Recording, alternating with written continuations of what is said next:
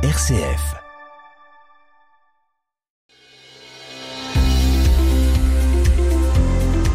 Sur le sentier de la foi. Gwendoline et Loïc.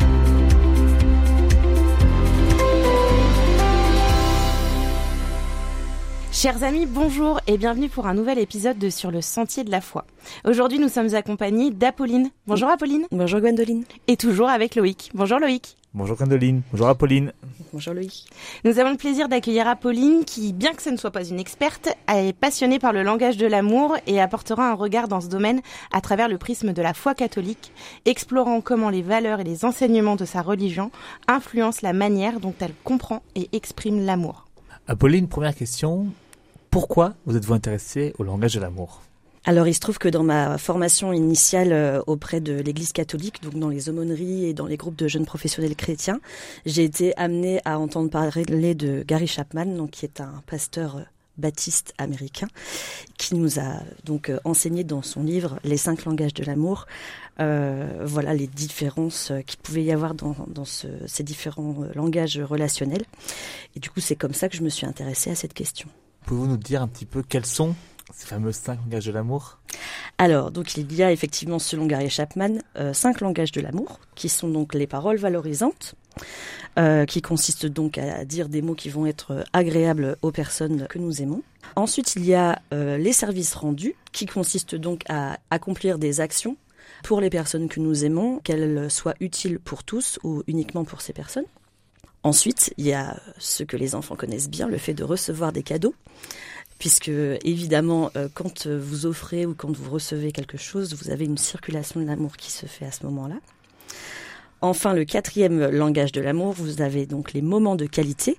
Les moments de qualité, ça va être tous les temps que vous allez passer euh, avec votre conjoint ou avec un ami ou même encore avec les enfants, où du coup vous avez un temps qui est exclusif et consacré à ces personnes, qui sont aussi une preuve de l'amour. Et enfin, le toucher physique, qui bien sûr fait partie euh, des langages de l'amour, des cinq langages de l'amour que définit Gary Chapman euh, dans son œuvre. Comment les langages de l'amour peuvent-ils influencer nos relations personnelles, spirituelles et romantiques? Alors moi je crois que ce qui est important, euh, c'est que finalement plus on connaît de choses et plus on a de, de possibilités de mettre des mots précis sur ce qu'on ressent et sur ce dont on a besoin, que ce soit pour les langages de l'amour ou pour euh, toute autre façon de communiquer, on peut euh, de ce fait avoir voilà une une, perspective, une, influence sur ce qui va être fait.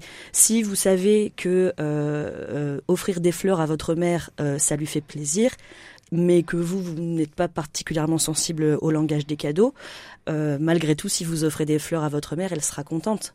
Euh, elle ressentira l'amour que vous avez pour elle, même si vous, c'est pas forcément ce qui vous parle. Donc euh, voilà, je pense que si on connaît son langage de l'amour, euh, ça nous permet d'être dans une relation avec les autres qui est plus ajustée, ça nous permet de mieux les aimer, de mieux apprécier les personnes qui sont proches de nous. Et à ce moment-là, je pense qu'on peut arriver à un amour qui est plus épanouissant. Apolline, vous disiez, vous avez été formée sur le langage de l'amour. Qu'est-ce qui vous a donné envie dans votre vie personnelle de comprendre, par rapport à votre couple aussi, comment est-ce que vous viviez ce langage de l'amour et comment votre conjoint le perçoit? Euh, Eh bien, écoutez, je pense que la formation dans les langages de l'amour, c'est euh, vraiment quelque chose qui est important pour euh, apprendre déjà à bien se connaître soi. Parce que je pense que si dans le couple chacun se connaît, on peut réussir du coup à mieux s'aimer l'un et l'autre. Enfin, il y a une, je pense, une vraie grandeur euh, là-dedans. Et, c'est intéressant que, vous parliez de mon conjoint Loïc parce que il se trouve que, euh, par exemple, euh, je peux vous donner un exemple très précis. Nous avons des différences avec mon conjoint, par exemple, sur certains langages de l'amour, et, et, nous, nous les avons exprimés, nous les avons entendus, et ça permet donc d'éviter d'être toujours en train de se disputer à ce propos.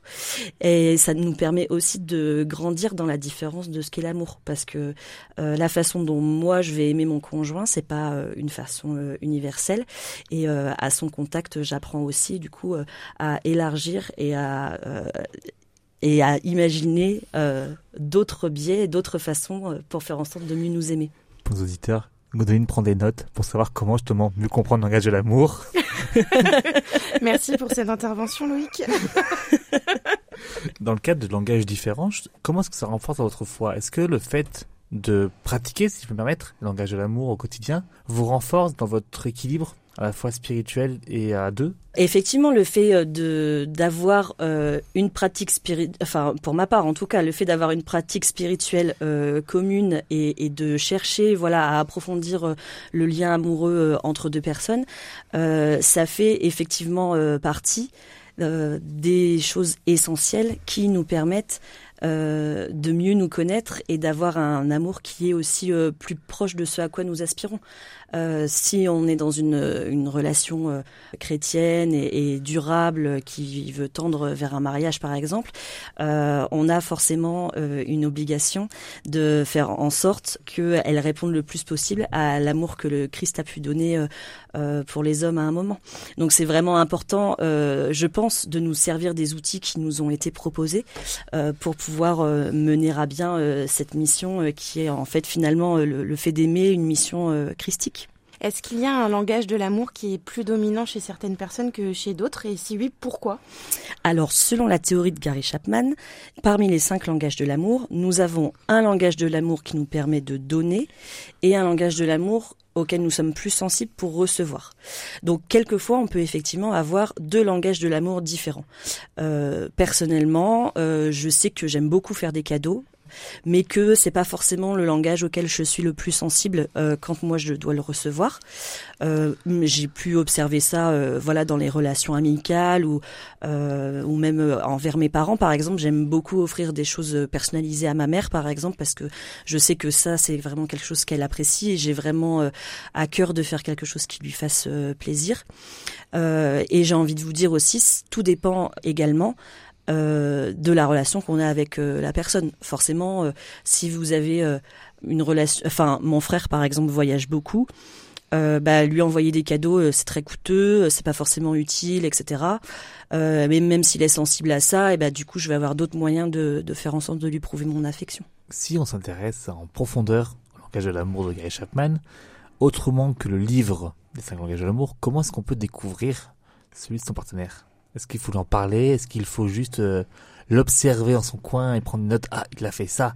Donc j'ai compris que vous n'aimez pas les cadeaux. Votre conjoint être content. Moi, ça coûte pas cher.